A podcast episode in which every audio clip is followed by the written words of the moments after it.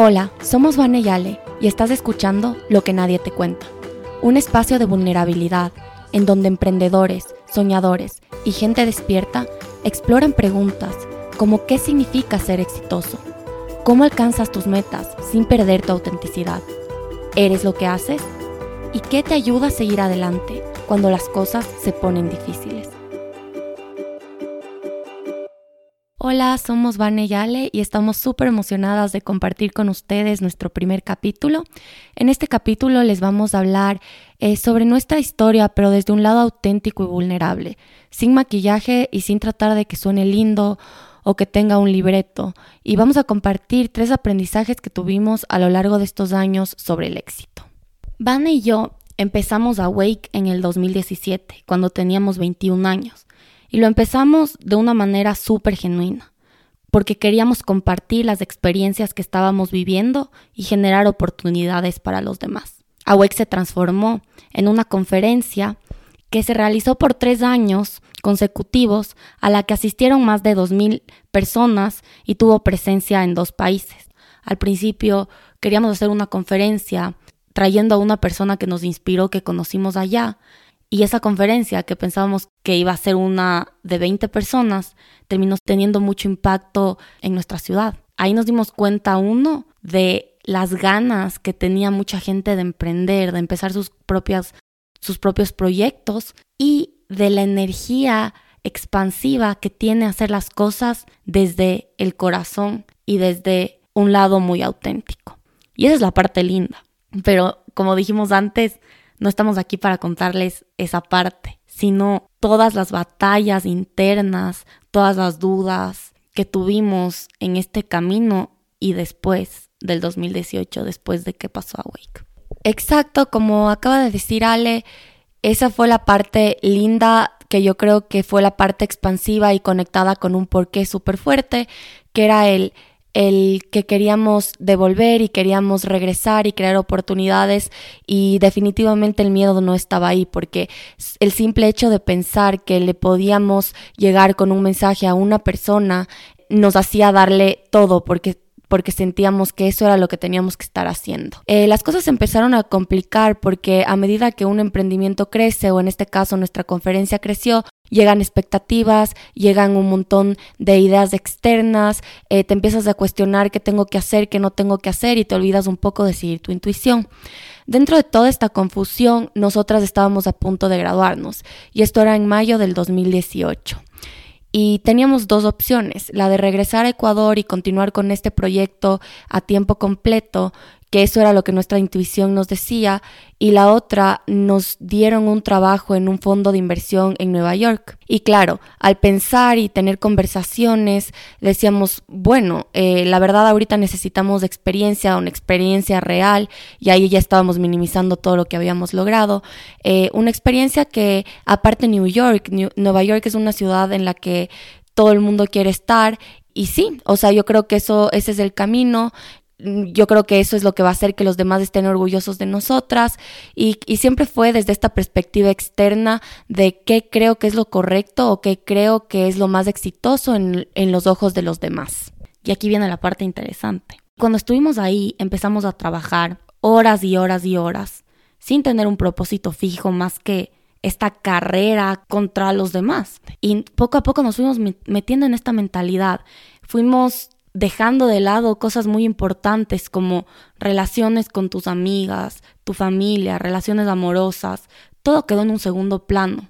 Nada que no te llevaba a la meta de ser más productivo, más eficiente y generar más recursos para la empresa a la que estabas trabajando, nada de eso importaba. Entonces yo siento que nos envolvimos en este mundo en el que queríamos llegar primero, pero no sabíamos a dónde. Era un sentimiento en el que nada me ilusionaba. Lo, lograba cumplir las metas, iba todos los días al trabajo, vivía como en esta rutina, pero ya las cosas chiquitas que me emocionaban y que me ilusionaban antes, ya no me emocionaban porque estaba en constante comparación. Y yo tenía este sentimiento en el que estaba tan llena que no me entraba ni un bocado más de nada. Ese empacho de absorber absolutamente todo lo que los demás quieren y todas las expectativas de los demás en vez de tú tener el coraje y el valor de formar las tuyas propias y de seguir tu propio camino. Y una historia que nunca me voy a olvidar es cuando nuestra mamá, después de haber estado trabajando tres meses en Nueva York, nos fue a visitar. Nosotras pensábamos que lo primero que nos iba a decir es, estoy súper orgullosa de ustedes porque habíamos organizado un evento en un mes sin dormir, eh, súper trabajo al 100% y al final salió el evento bien y fue un gran logro. Pero lo primero que nos dijo nuestra mamá es, gemelas se van a morir.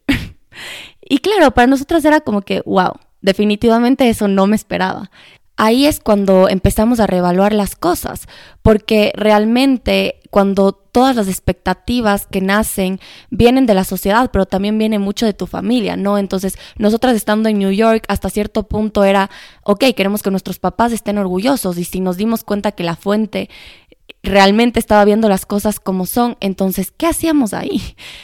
Por eso tomamos la decisión de regresar a Ecuador y fue más bien una decisión precipitada, sin pensar mucho cuando regresamos había muchísima confusión, porque si no éramos las emprendedoras o las personas que estábamos trabajando en Nueva York, eh, que estábamos haciendo y súper ocupadas y que estábamos haciendo todas estas cosas, entonces, ¿quiénes éramos? ¿Quiénes éramos de verdad cuando no hacíamos?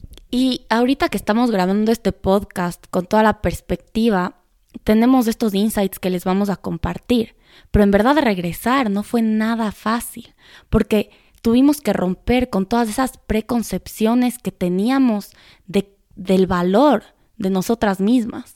Yo me acuerdo que estaba tan metida entre ceja y ceja, que tenía que ser productiva, que cuando llegamos a Ecuador yo no tenía un trabajo fijo. Igual me levantaba súper temprano y tenía que estar al frente de mi computadora ocho horas mínimo, porque esas ocho horas son 40 horas a la semana, que es el estándar de productividad que fue impuesto y un número totalmente random de la revolución industrial. Pero tenía tan metido eso que mi vida giraba alrededor de esta estructura de productividad y de hacer y, que si no hacía me sentía mal. Me acuerdo que un día, un día cualquiera, estaba en mi casa, no pude dejar de llorar, porque me di cuenta que me había identificado completamente con mi trabajo y con la definición de éxito que había creado en mi cabeza. Este cuestionamiento en verdad es tan profundo que, por lo menos en mi caso, me di cuenta que esta constante de necesidad de hacer, en verdad, era necesidad de amor era necesidad de recibir cariño. Yo desde chiquita pensé que si era buena en la escuela, que si tenía las mejores notas, que si cumplía todo lo que mis profesores me decían, lo que mis papás me decían, lo que la sociedad me decía, iba a recibir amor. Y yo creo que cuando llegas a ese entendimiento, te das cuenta que esa aceptación tiene que venir de ti misma. Y eso nos lleva al primer aprendizaje, que el éxito no es una meta lejana, sino una constante celebración de tus logros y caídas todos los días.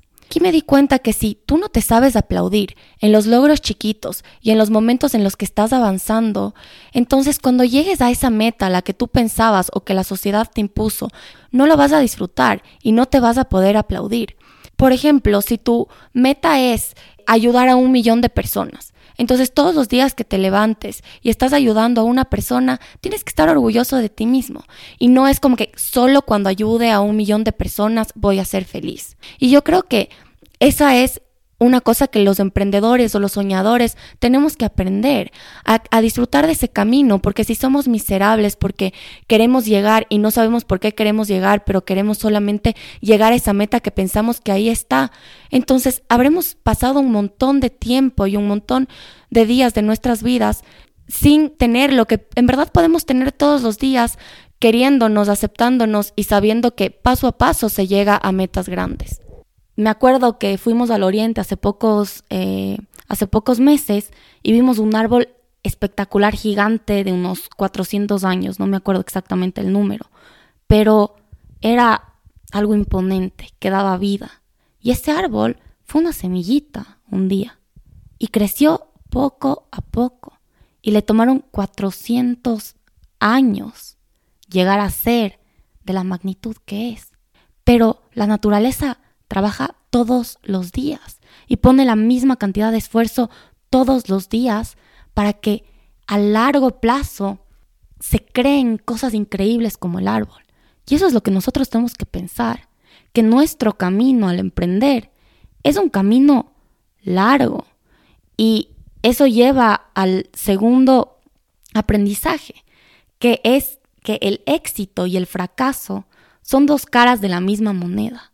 A veces definimos éxito de una manera tan estrecha, tan poco amplia, que no nos damos cuenta que el éxito está en el camino y no nos damos cuenta que nuestros fracasos no son fracasos, ni no son aprendizajes.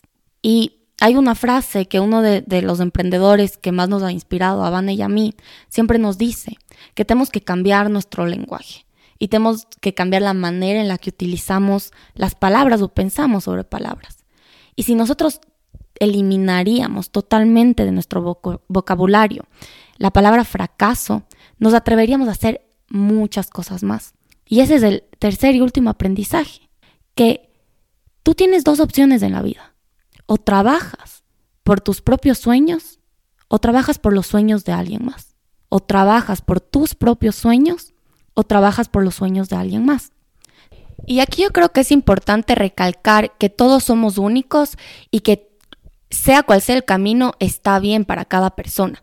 Por ejemplo, para mí era súper importante sentir que en mi trabajo yo estaba ayudando al cliente final y en un fondo de inversión, eh, haciendo plata para el fondo, no sentía que estaba cumpliendo eso. Entonces eso es auténtico de mí. Pero si una persona genuinamente lo que le encanta es estar atrás de las atrás de las pantallas, generando más recursos o le encanta la misión que tiene ese fondo, está perfecto trabajar ahí. Lo importante es que nos demos cuenta si lo estamos haciendo por alguien más o si en verdad es algo que nosotros tenemos como una convicción. Y para eso es tan importante saber qué nos mueve, qué qué es lo que nosotros pensamos de nosotros mismos y ser coherentes, que nuestras acciones sean coherentes con nuestros pensamientos, porque si no lo son, siempre vas a estar con este sentimiento de vacío y este hueco de que por aquí no es. Y en verdad es de valientes decir, ok, no es por aquí, por más que este sea el camino que yo pensaba que que era trazado hacia el éxito, me voy a ir por acá a explorar. Y esto viene con este nuevo aprendizaje que tenemos que tener una mentalidad de explorar, verle a la vida como un juego, como exploración. Nunca es demasiado tarde, nos han metido en la cabeza de que no, uy, es que si para los 40 no tienes todo perfectamente... Em, pensado y desarrollado, entonces eres un fracaso o entonces no tienes idea que siempre, siempre, siempre es una oportunidad nueva cada día de preguntarte, ok, estoy haciendo algo que me llena e ir modificando poco a poco las cosas hasta diseñar una vida que en verdad sí vaya con lo que tú quieres. Y yo creo que para empezar a liberarte de patrones mentales viejos que han venido rigiendo tu vida em, sin darte cuenta, para eso se necesitan este tipo de espacios. Se necesitan conversaciones profundas, se necesita escuchar activamente, se necesita dejar que la vida te sorprenda y se necesita parar. Parar es un lujo hoy en día. Por eso, ahorita, por ejemplo, con todo lo que está pasando del coronavirus, a veces son espacios que te dan miedo. Quedarte solo con, tus pensamientos da miedo o es incómodo porque es ahí cuando empiezas a cuestionarte si todo lo que has venido haciendo es auténtico, es genuino o si en verdad lo hiciste por default, o en verdad lo hiciste porque no le pensaste mucho y porque no tuviste tiempo de parar. Y por eso empezamos este podcast, porque es un espacio o una pausa en donde te puedes empezar a preguntar cosas profundas. Un espacio en donde es permitido ser vulnerable y en donde no se vea la vulnerabilidad como una debilidad, sino como una fortaleza este espacio vamos a hablar sobre diferentes temas, vamos a invitar a muchísimas personas para que nos den su perspectiva y no es un espacio para juzgar, no está nada bien ni mal, simplemente van a ser eh, conversaciones auténticas con experiencias reales. Eh, esperamos que les haya gustado este capítulo y también estamos súper abiertos a escuchar sus comentarios, a escuchar sobre temas que quisieran que se toquen aquí o preguntas que tienen y que no han logrado responder para nosotros encontrar a personas que tal vez nos den una respuesta un poco más cercana. Les mandamos un abrazo a todos. Por favor, compartan este podcast con una persona que sientan que le va a ayudar porque queremos que este espacio y estas conversaciones lleguen a la mayoría de personas. Les mandamos un abrazo grande y nos vemos en el siguiente capítulo.